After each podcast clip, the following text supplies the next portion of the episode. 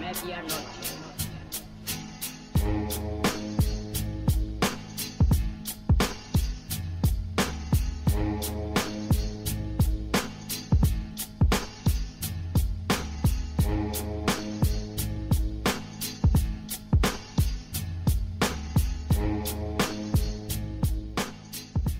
Bonjour ou bonsoir à tous selon le pays et l'heure à laquelle vous nous écoutez. Bienvenue dans ce nouvel épisode de Bola Latina, le podcast 100% football latino de la rédaction de Lucarne Opposé. Comme d'habitude, je vous encourage à continuer d'interagir avec nous sur Facebook, Twitter, YouTube et tous les réseaux sociaux où l'on se trouve. Et bien entendu, je vous invite également à tendre l'oreille vers nos autres podcasts traditionnels, la FC Corner ou bien Efrica. Retrouvez également l'essentiel des brèves du monde de Lucarne Opposé sur notre site lucarneopposé.fr lucarne-opposé.fr, hein, c'est bien nommé.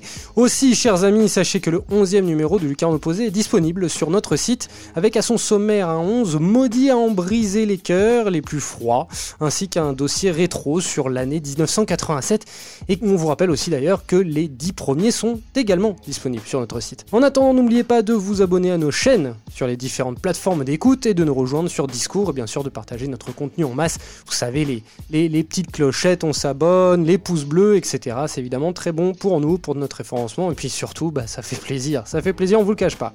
Aujourd'hui, Bola Latina souhaite euh, remettre les pendules à l'heure, les points sur les i, les barres sur les t, enfin tout ce que vous voudrez, en expliquant une bonne fois pour toutes pourquoi. Pourquoi l'Uruguay arbore 4 étoiles au-dessus de son écusson?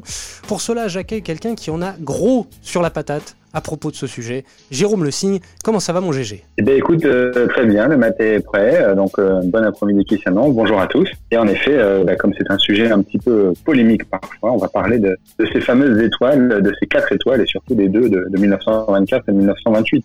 Bon, et eh bien voilà, tu les as dit, celle de 24-28, la Céleste n'a remporté que deux Coupes du Monde, ce ne sont pas celles de 24 28 parce que la Coupe du Monde n'existait pas tout simplement, mais voilà, elle présente quatre étoiles sur sa prestigieuse tunique, euh, la céleste de l'Uruguay.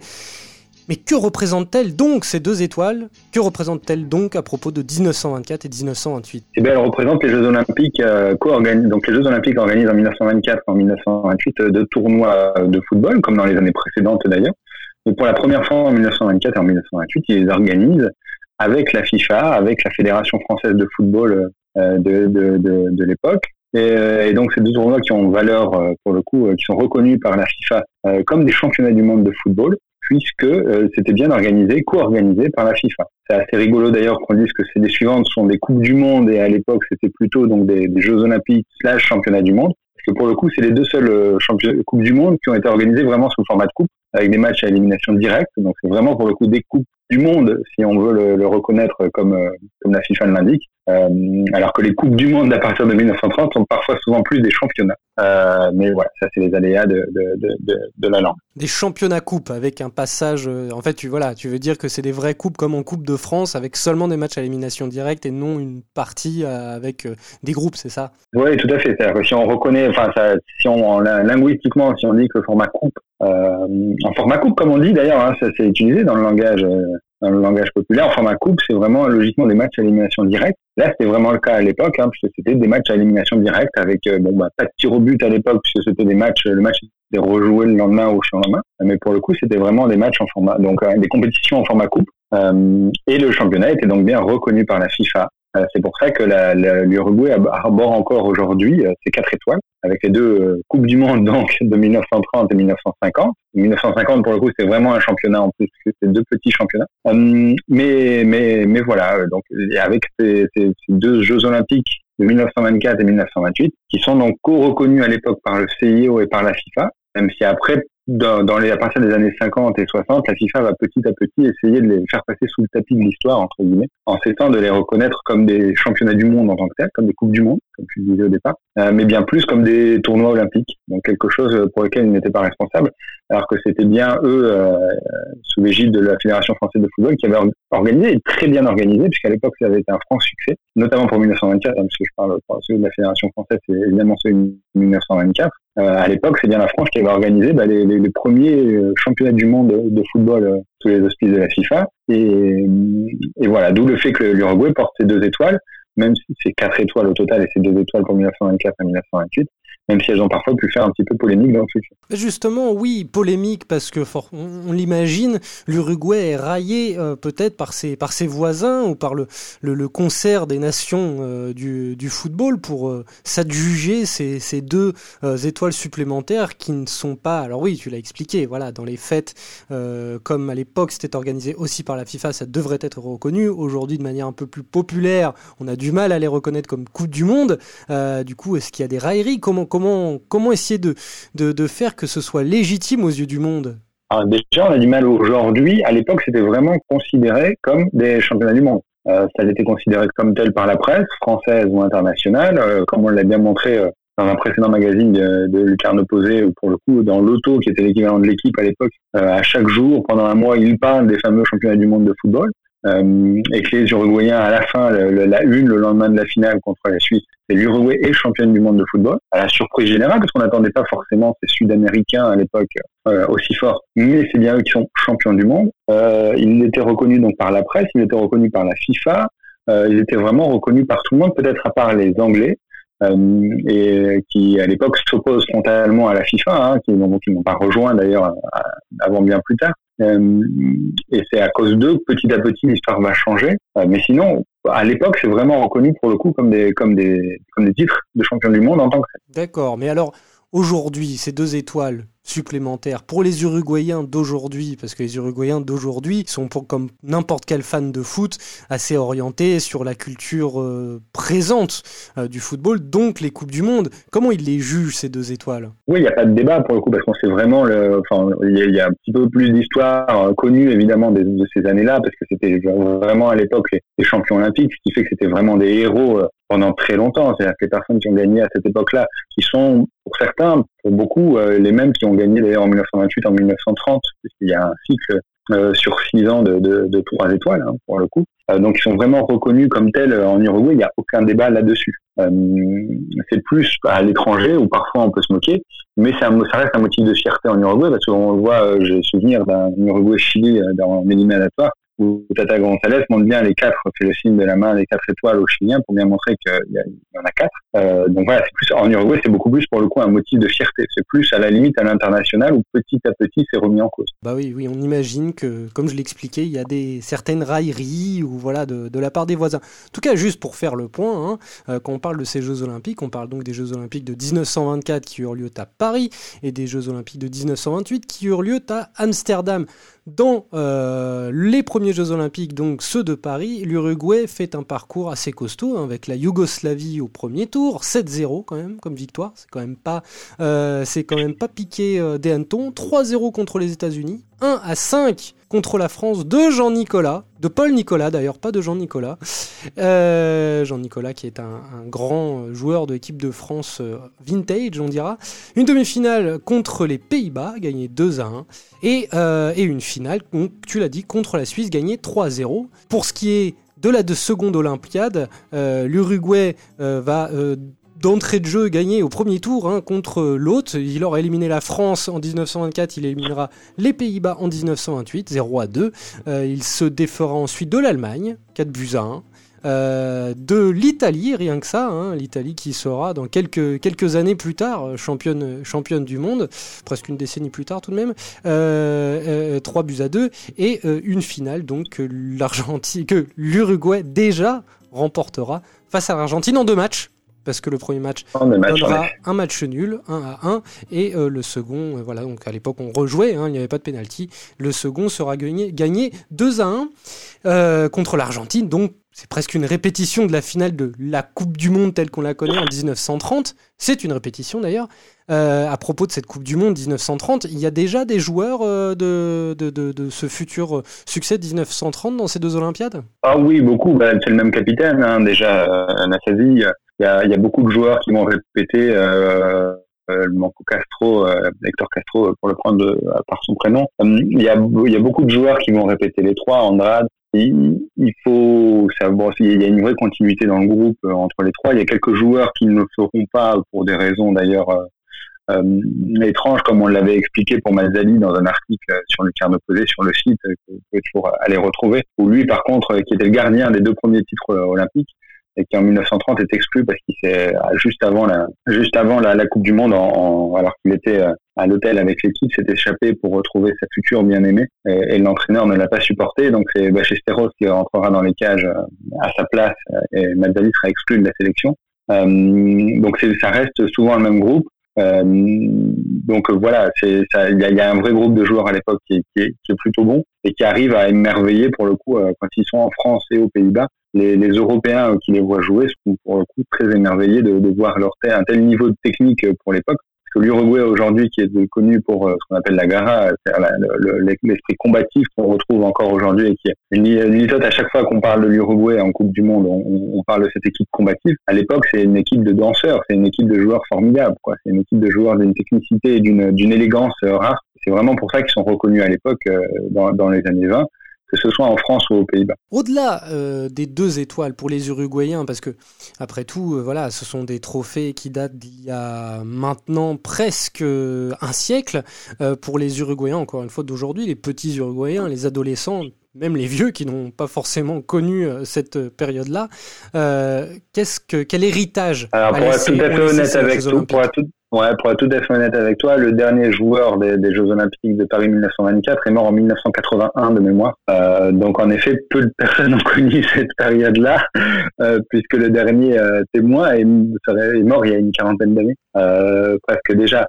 Euh, mais ça reste un des éléments fondamentaux de la, de la culture uruguayenne du pays. Euh, dans, voilà, c'est un élément constitutif, c'est-à-dire que l'Uruguay est un pays assez récent qui est fondé dans les années 20, mais dans les années 1820, hein, entre l'Argentine et le Brésil, et qui peine à s'imposer au départ entre les géants et aussi euh, l'influence des Européens derrière. Euh, donc les, les, les, les, succès de l'Uruguay dans les années 20 sont vraiment constitutifs de, de, de, de, la création de la nation en tant que telle. Euh, et c'est vraiment des éléments, voilà, Nassavi qui était le capitaine de l'époque et, et, encore aujourd'hui l'un des héros nationaux qui peut avoir des statues à, des, des statues à son effigie, des, des, des, places évidemment à son nom. Et, et voilà, c'est pas c'est pas complètement un hasard que d'ailleurs son surnom soit le maréchal. Ça l'était déjà à l'époque, hein, donc euh, il a, a, pas de ça n'a pas été inventé après c'est vraiment voilà quelque chose de, très important dans la, dans, dans, pour la nation uruguayenne. On sait qu'en en, Uruguay, euh, là vraiment je parlais du monde du football, notamment de la Céleste, que Tabarez, Lugano, enfin surtout Tabarez depuis qu'il est revenu, a, réintroduit une vraie culture de l'histoire de la sélection, un vrai respect de l'histoire de la sélection et de ses anciens. Aujourd'hui, euh, si je demande à hum, un jeune, un jeune prodige euh, uruguayen, là évidemment j'ai un trou pour en citer un, euh, Nandez par exemple, si je demande à Nandez, un joueur de ces sélections-là, est-ce qu'il est capable de m'en citer un, tu penses? Logiquement, oui. L'objectif de Tavares, c'est que oui, euh, il a remis les posters des, équipes vainqueurs de l'Uruguay dans, par exemple, euh, en Clairefontaine local, c'est au centre euh, de, de, la Céleste et en Uruguay. Il a re, Tavares, l'une des, des, premières choses qu'il a fait en arrivant, c'est de remettre les posters réimprimés des, des, vainqueurs des précédentes sélections. Donc son objectif intrinsèquement, c'est que oui, les, ces joueurs-là connaissent leur histoire, savent de quoi ils sont faits et, donc c'est très important pour lui. Après, dans les faits, est-ce que chaque joueur va le savoir? Je peux t'affirmer qu'un Go, si tu m'avais demandé Godin par exemple, j'aurais pu te répondre oui, clairement oui. Oui, mais euh, Diego, Godin, Diego Godin, forcément. C'est un exemple. Oui, oui, mais après, on est forcément plus Godin à 36 ans qu'on ne l'est à 24. Alors ce que je dis est un peu, je sais pas si c'est très clair dans l'explication, euh, mais mais voilà, peut-être que Nandes euh, apprend encore des choses. Hein, et n'importe quel jeune euh, apprend au, fil de l'eau, mais, mais c'est surtout, voilà, notamment par exemple sur le capitana, euh, c'est quelque chose euh, de, de, très important. Je pense que pour Tavares, que le capitaine sache toute cette histoire, euh, c'est clairement le cas de Godin aujourd'hui, ça le sera dans, à l'avenir pour les pour ceux qui vont s'imposer, pour les Jiménez qui sont déjà là, pour et pour tout autre joueur qui pourra éventuellement être capitaine un jour de la sélection. Bentancourt, Torreira, voilà, ça y est, ils me reviennent un petit peu les noms. J'ai eu un trou, j'avais plus de, de noms de jeunes euh, uruguayens, c'est terrible. Alors que c'était une, une des, des, des, plus talentueuses, ma foi, pour le futur, des Alascaeta, qui, qui commence à avoir un, peu d'âge passé, mais bon, euh, on sait ce qu'il a, ce qu'il a dans le ventre. Enfin, oui, plus si jeune que ça, en effet. Oui, plus si jeune que ça, mais bon. Il a, fait le, il a fait le bonheur de Marcelin, alors à Lucarno Posé, tu sais, si, si quelqu'un a fait le bonheur de Marcelin, il est rentré dans le cœur de tout le monde. Ah, il est plus vraiment uruguayen alors. ah bon, il est plus vraiment uruguayen d'Arasqueta non, non, non, non, non. Ça fait, ça fait même presque toujours plaisir de voir d'ailleurs un Uruguayen réussir dans le championnat brésilien parce que c'est extrêmement rare pour le coup.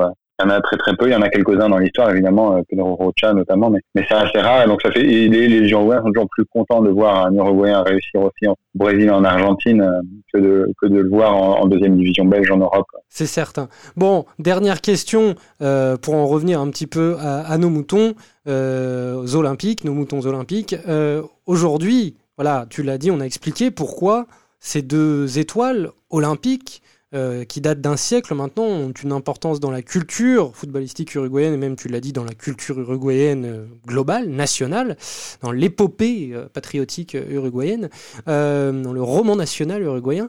Est-ce qu'aujourd'hui, quand l'Uruguay aborde des Jeux olympiques, s'il se qualifie, est-ce qu'il les aborde de la même manière, du coup, ou presque qu'une Coupe du Monde? Est-ce que le respect pour cette compétition gardent un petit peu de splendeur au, vu de, ce qu'ils font en mettant les deux étoiles sur, euh, leur maillot?